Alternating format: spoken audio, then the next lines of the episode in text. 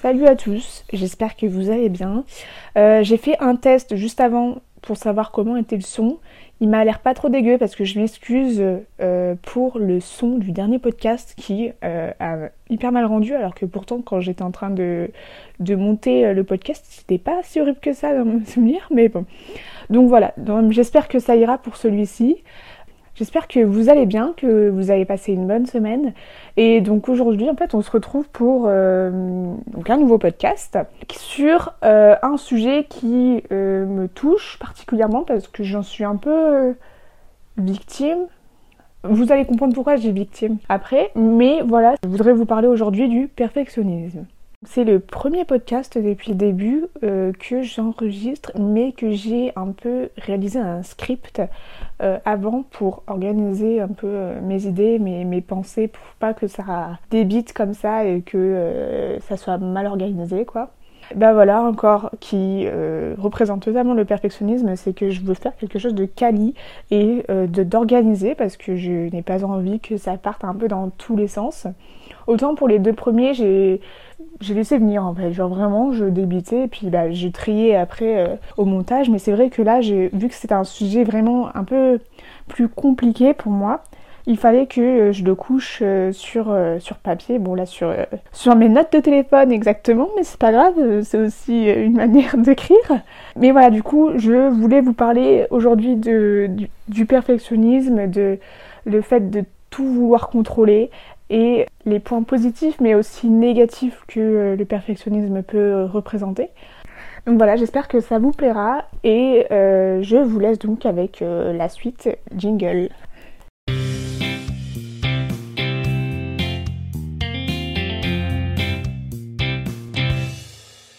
Alors voilà, pour moi le perfectionnisme c'est quelque chose dont j'ai vraiment été euh, directement confrontée à lui depuis que je suis mes enfant, gamine, parce que euh, j'ai toujours eu euh, cette volonté de, de, vouloir que tout soit bien fait, que tout soit parfait, de tout maîtriser aussi pour rendre quelque chose de vraiment qualitatif parce que je j'aime pas faire les choses à moitié. Et je pense que c'est issu de nombreuses choses. Je pense que ce n'est pas inné on n'est pas euh, perfectionniste, mais en fait on le, devient euh, par différentes choses, par... Euh, oui, je, vais lister pour moi les choses qui font que je suis devenue perfectionniste. En fait, je pense que tout d'abord, ça vient de un peu des activités sportives que j'ai faites quand j'étais petite. moi, j'ai fait essentiellement de, la danse, ce qui fait que, oui, vraiment, j'ai fait essentiellement de la danse. Hein, J'en ai fait pendant quelque chose genre 11 ans. Euh, j'en ai fait, ouais, non, même plus, ouais, plus, plus de peut-être 14 ans que je fais de la danse, alors que j'ai juste 19 euh, ans. c'est énorme, quoi, dans, ma petite vie, quoi. Et en fait, je pense que le perfectionnisme a commencé ici. Parce que euh, pour moi, la, danse, en fait, c'est une discipline qui fait intervenir la rigueur, la répétition, l'apprentissage et en fait, bah, du coup, l'envie que tout soit parfait, que ça soit beau à regarder, que au gala on soit fier de toi et que tu sois fier de toi parce que euh, tu réussi et euh, que le résultat est beau à contempler. Et en fait, je pense que en grandissant, j'ai un peu gardé cette habitude de, contrôler les choses, de vouloir donner le meilleur de moi-même et en fait de rendre quelque chose de qualitatif parce que j'ai pas envie de me dire en fait j'aurais pu faire mieux. Vous voyez? Genre, ne, être resté sur ma faim, pour moi, c'était vraiment pas mon, objectif. Je voulais vraiment être fière de ce que j'avais donné. Et, si c'était à refaire, j'aurais peut-être pas fait mieux, vous voyez? Genre vraiment, j'avais la niaque, quoi. Pour moi, c'était soit c'était bien, parfait, soit c'était à chier. Il n'y avait pas de entre-deux. Du coup, cette perfection, je me suis aperçue avec le temps que c'était aussi bien une qualité qu'un défaut. Parce qu'en fait, pendant des années, on, m'a reproché un peu ma méthode de travail, qu'elle n'était pas assez bien et tout, que je devrais la changer, etc. Et en fait, du coup, j'ai dû prouver deux fois plus que les autres que j'allais y arriver et tout, et que j'étais capable. Et encore aujourd'hui, pour moi je suis dans ce truc de il y a toujours une marge de progression. Et donc j'ai gardé en moi le fait que ce n'est jamais assez bien et que ça pourrait être encore mieux. Et en fait, quelque part, c'est bien parce que ça pousse dans les retranchements, on cherche à faire mieux, on se contente pas du minimum, mais en fait, on vise toujours plus haut. Et le problème, c'est que c'est aussi un défaut parce que vu que je suis perfectionniste, j'aime bien avoir le contrôle sur des choses. Sauf que quand on est en groupe, bah, c'est déjà un peu plus compliqué parce qu'on ne peut pas forcer les autres à travailler, à faire comme toi tu voudrais. Et du coup, pour moi, c'est quelque chose sur laquelle euh, je dois vraiment travailler. Surtout que je suis dans la communication et ça fait intervenir le fait d'échanger avec des gens, de, de prendre des idées de certains, de d'autres, et puis au final de discuter sur des sujets. Parce que justement, les travaux de groupe, ça fait, euh, ça fait grandir, ça fait échanger, ça fait avoir de nouvelles idées, ça fait aussi mûrir. Et donc, du coup, c'est compliqué de allier son perfectionnisme avec le fait de laisser les autres avoir une place dans ton travail. Et quelque part, vous pouvez me dire aussi que c'est un manque de confiance en l'autre. Et en vrai, avec le recul, c'est peut-être vrai. Enfin, moi, je sais que j'ai entièrement confiance en les personnes avec qui je travaille, mais c'est vrai que j'ai besoin quand même d'avoir ce contrôle. Parce que mon père m'a dit, mon père m'a toujours dit, Ariane, la confiance n'exclut pas le contrôle. Et ça, c'est, ça vaut pour tout, hein, genre vraiment.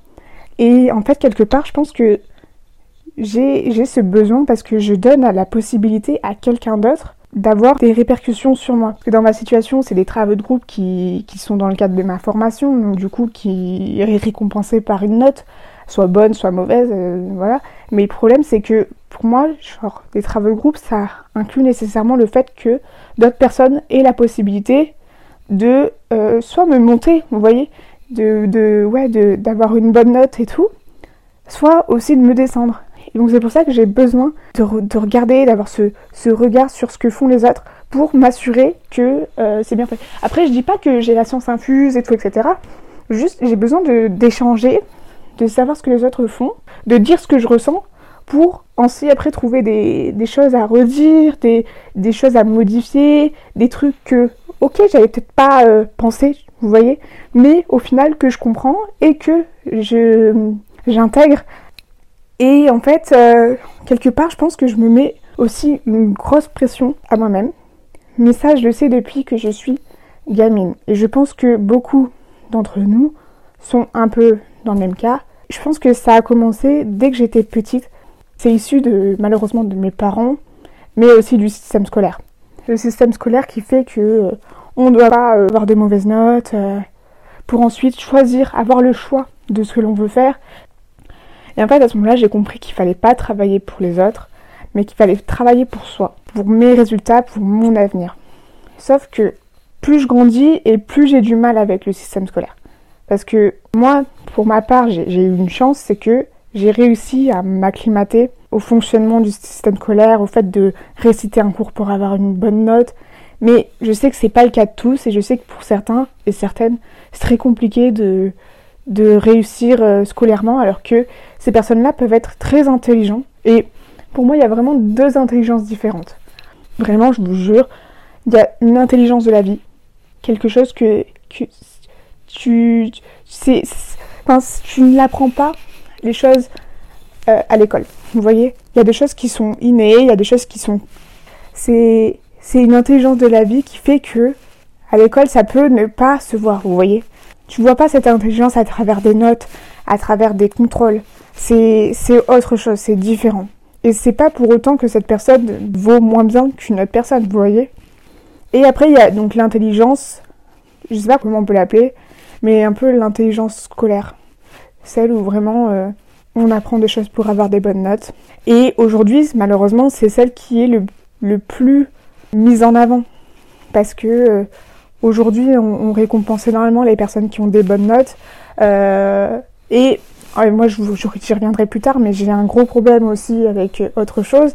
Mais voilà, donc pour l'instant, euh, je, voilà, je trouve que c'est un petit peu triste de euh, privilégier l'intelligence scolaire, qui est pour moi que temporaire, parce qu'il y a des choses que, même si l'on apprend aujourd'hui, on ne s'en souviendra pas dans 10 ans, c'est sûr que l'intelligence, par exemple, de la vie qui peut, elle, vraiment euh, être utile pour tout, tout au long de, ta vie, justement.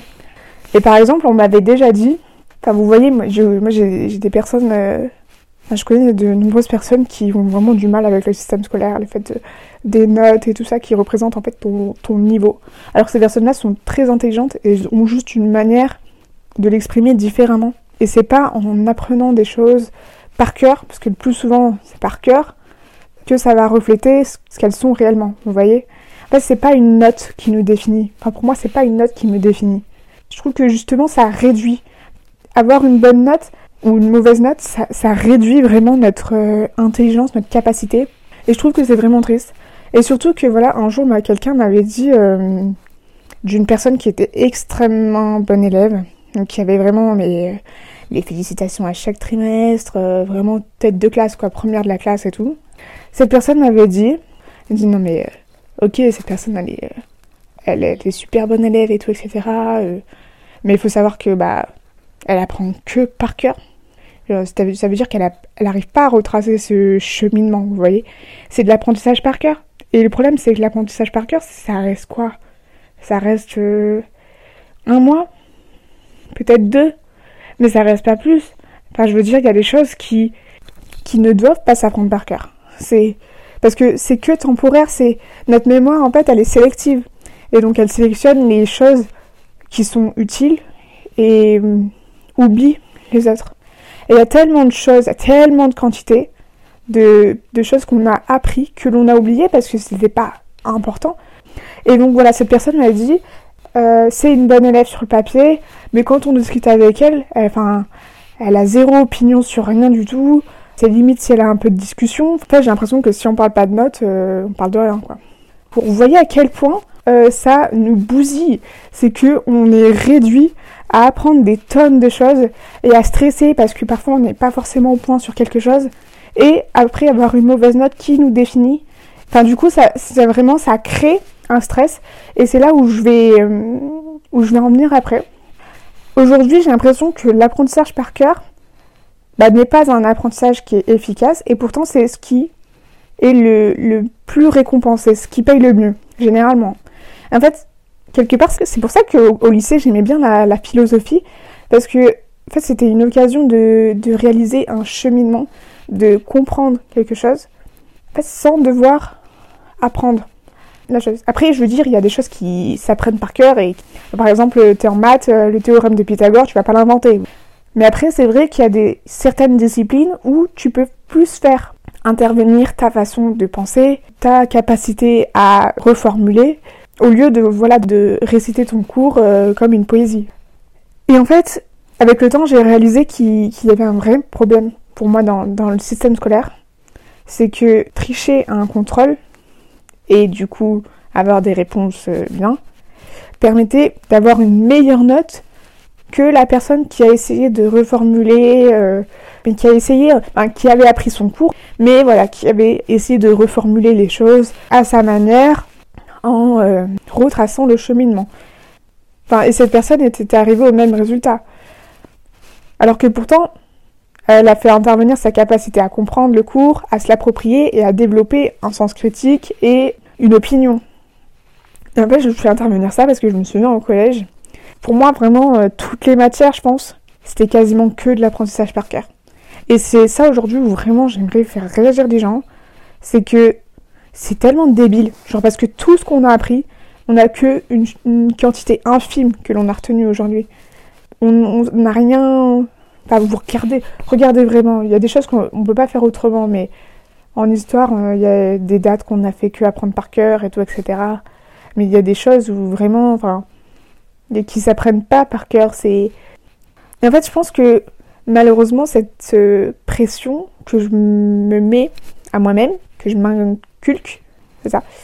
En fait, elle vient un peu de, mes parents, de, ma famille, et euh, qui a construit en fait cette peur de l'échec et cette peur de les décevoir. Parce qu'en fait, quelque part, ils avaient raison. Enfin, je pense que nos parents ont tous raison de nous pousser à travailler, euh, et en fait, c'est comme ça que j'ai compris aussi l'importance euh, de travailler pour soi et pas pour les autres. Mais en fait, voilà, ça a été une sorte de motivation. Mais c'est vrai que du coup, par la même occasion, j'ai développé un peu cette, euh, cette peur de l'échec et euh, de ne pas avoir un, le résultat escompté. Et c'est vrai que bah du coup, voilà, quand j'avais une mauvaise note, j'étais déçue d'avoir une mauvaise note, mais j'avais aussi peur des remarques, des critiques qui venaient de mes parents, de ma famille, parce que je savais que c'était pas assez bien pour eux. Et donc ça me rajoutait cette pression en plus. Après, quelque part, vous pouvez me dire aussi que c'est une motivation pour faire mieux. Mais il y a certaines personnes qui ne fonctionnent pas comme ça et c'est chaque cas est différent. Il y a certaines personnes qui ont besoin d'être poussées, qui ont besoin de tout ça. Mais je pense que beaucoup aussi ont besoin de d'être rassurés, de savoir qu'il n'y a pas de jugement, que s'il y a une mauvaise note, eh ben c'est pas grave, que la prochaine note sera meilleure. Et qu'il ne devrait pas y avoir cette peur de, de, l'échec, parce que quelque part c'est jamais un échec, c'est juste un apprentissage. Oh Eh, retenez ça. Quelque part, rien n'est un échec, c'est juste un apprentissage, c'est juste une leçon. Mais c'est trop bien, c'est trop beau, Ryan. Et bon, je sais que je suis pas euh, sortie de Saint-Cyr pour le dire. Quelqu'un l'a dit avant moi. Je sais que j'ai, voilà, euh, j'ai pas inventé l'eau chaude. Et c'est vrai que voilà, pour moi, on ne devrait pas avoir cette peur d'annoncer à nos, à nos parents, à notre famille que voilà, on n'a pas réussi. Et en fait, ils devraient même nous rassurer et nous dire que, euh, que c'est pas ça qui va euh, déterminer notre avenir, que euh, quoi qu'il arrive, c'est qu'une note et qu'on aura l'occasion de se rattraper, par exemple. Et donc voilà, en fait j'ai grandi vraiment avec cette, cette angoisse de ne pas y arriver et de ne jamais assez bien faire. Et elle s'est fait ressentir plusieurs fois en fait de manière physique, mais aussi psychiquement, hein. psychologiquement ça a été aussi compliqué. Mais quand ça atteint le stade physique, c'est différent. Voyez, c'est un peu plus inquiétant.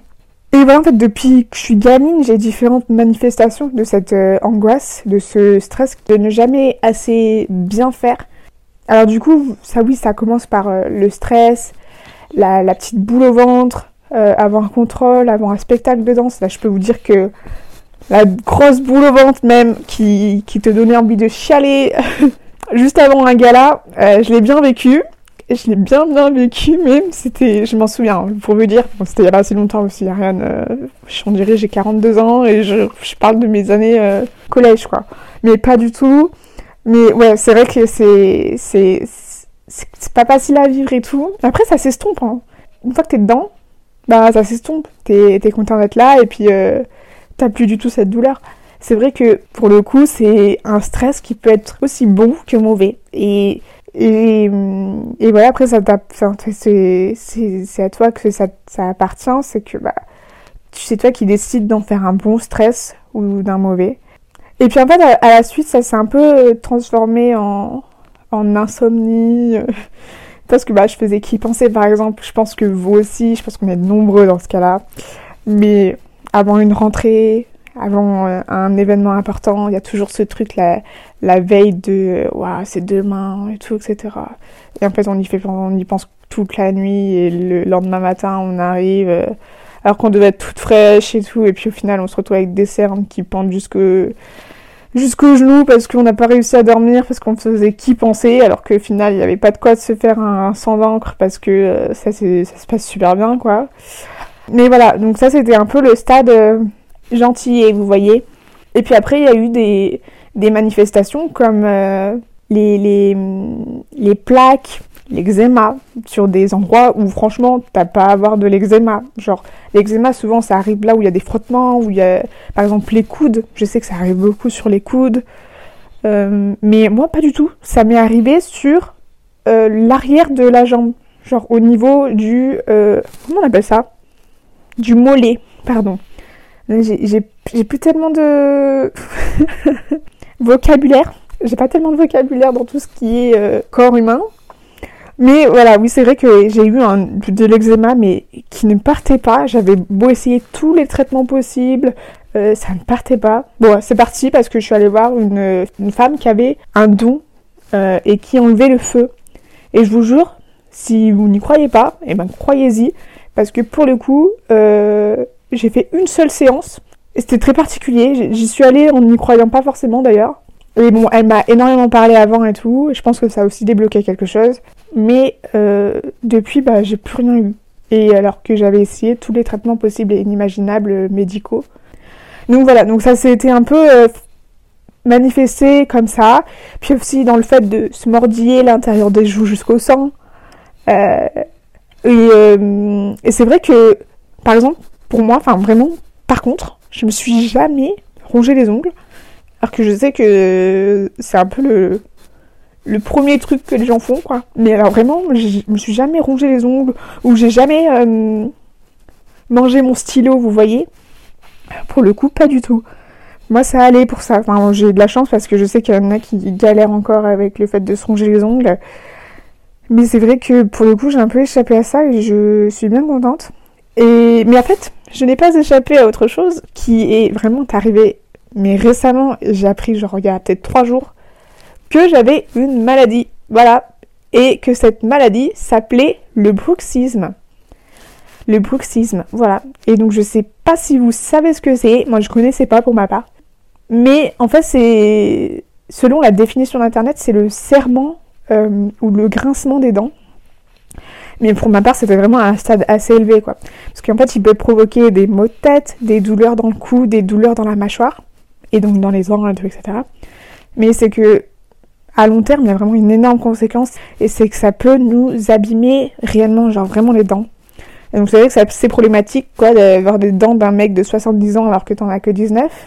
Du coup, bah j'ai j'ai pris le problème à sa racine et euh, j'ai rendez-vous avec le dentiste, c'est super. Mais voilà. Et donc du coup, après il y a, des solutions. Hein. C'est vrai que moi on m'a parlé de, euh, de faire des, des gouttières pour justement éviter que les dents s'abîment, mais c'est vrai que pour ma part, c'était quand même à un stade assez élevé. Je pouvais plus ouvrir la bouche pendant. Enfin, en fait, ça fait peut-être un an que ça s'est intensifié. Euh, en fait, ça fait vraiment depuis les études sup, alors que je suis pas tellement stressée. Enfin, pas plus stressée que ça, j'ai l'impression. Mais voilà. Et en fait, je pense que avec le recul, peut-être qu'il y en a, il y a beaucoup de personnes qui sont peut-être atteintes de, de bruxisme. Et en vrai, ça ne m'étonnerait pas du tout, parce que même mon, dentiste a dit que c'était hyper fréquent ces dernières années que euh, des étudiants viennent le voir en lui disant bah j'ai super mal à la mâchoire et tout etc. Euh, je suis tout le temps crispée et tout etc. Parce qu'en fait c'est une conséquence du stress. Et vous voyez à quel point les études ça crée un stress pas possible. On dirait que vas-y euh, on monte une boîte, je sais pas. Alors qu'il n'y a pas tout cet enjeu non plus parce que bah tu loupes un truc, tu peux te rattraper, vous voyez. Mais je sais pas, on dirait on est en phase de licenciement, euh, on fait faillite. Genre vraiment, on a le stress d'un mec qui est en train de faire faillite. Je, je sais pas. Mais j'ai l'impression qu'on joue notre vie. Alors que, bah non, clairement, genre. Après, il y en a qui prennent, qui prennent peut-être plus à cœur les choses et je comprends totalement. Et je pense que euh, comparer euh, notre, notre stress à quelqu'un qui fait faillite, je pense que c'est totalement différent, je, j'en prends bien compte, mais vous voyez, je pousse un peu le truc pour, euh, pour qu'en fait on, se rende compte que on stresse énormément alors que enfin, c'est pas grave si on réussit pas tout de suite. Je dirais, on a toujours l'occasion de, rectifier notre tir, de se rattraper en fait. Enfin voilà, donc euh, nous arrivons à la fin de ce podcast et j'espère que bah, il vous aura plu et que peut-être que si vous êtes atteint de bruxisme, vous aussi, bah, je vous conseille de vous renseigner euh, pour savoir quels sont les, symptômes qui sont euh, plus détaillés sur internet que ce que je vous ai dit, parce que voilà, c'est pas le sujet. Mais si je peux vous éviter d'avoir les dents d'une personne de 79 ans euh, à notre jeune âge, eh bah, c'est volontiers et c'est cadeau. Et enfin, donc petit point sur le, perfectionnisme. En fait, je pense qu'il faut savoir trouver un juste milieu. Parce que être perfectionniste, c'est bien, mais ça peut aussi vous rendre la vie plus difficile à vivre, autant personnellement que professionnellement.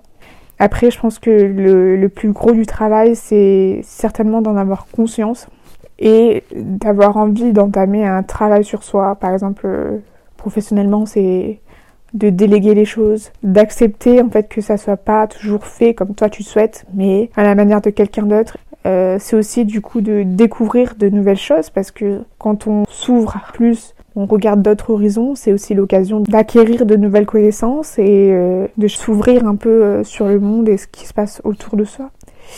voilà, je vous dis à la semaine prochaine pour un nouveau podcast et j'espère que vous allez passer une bonne semaine. Pour toutes les personnes qui sont en période de partiel et tout, etc., franchement, bon courage. J'ai foi en vous, vous allez tout donner, vous allez tout cartonner. Et si ça ne fonctionne pas, c'est pas grave, on aura toujours l'occasion de se rattraper, que euh, ça va bien se passer pour vous. Voilà, gros bisous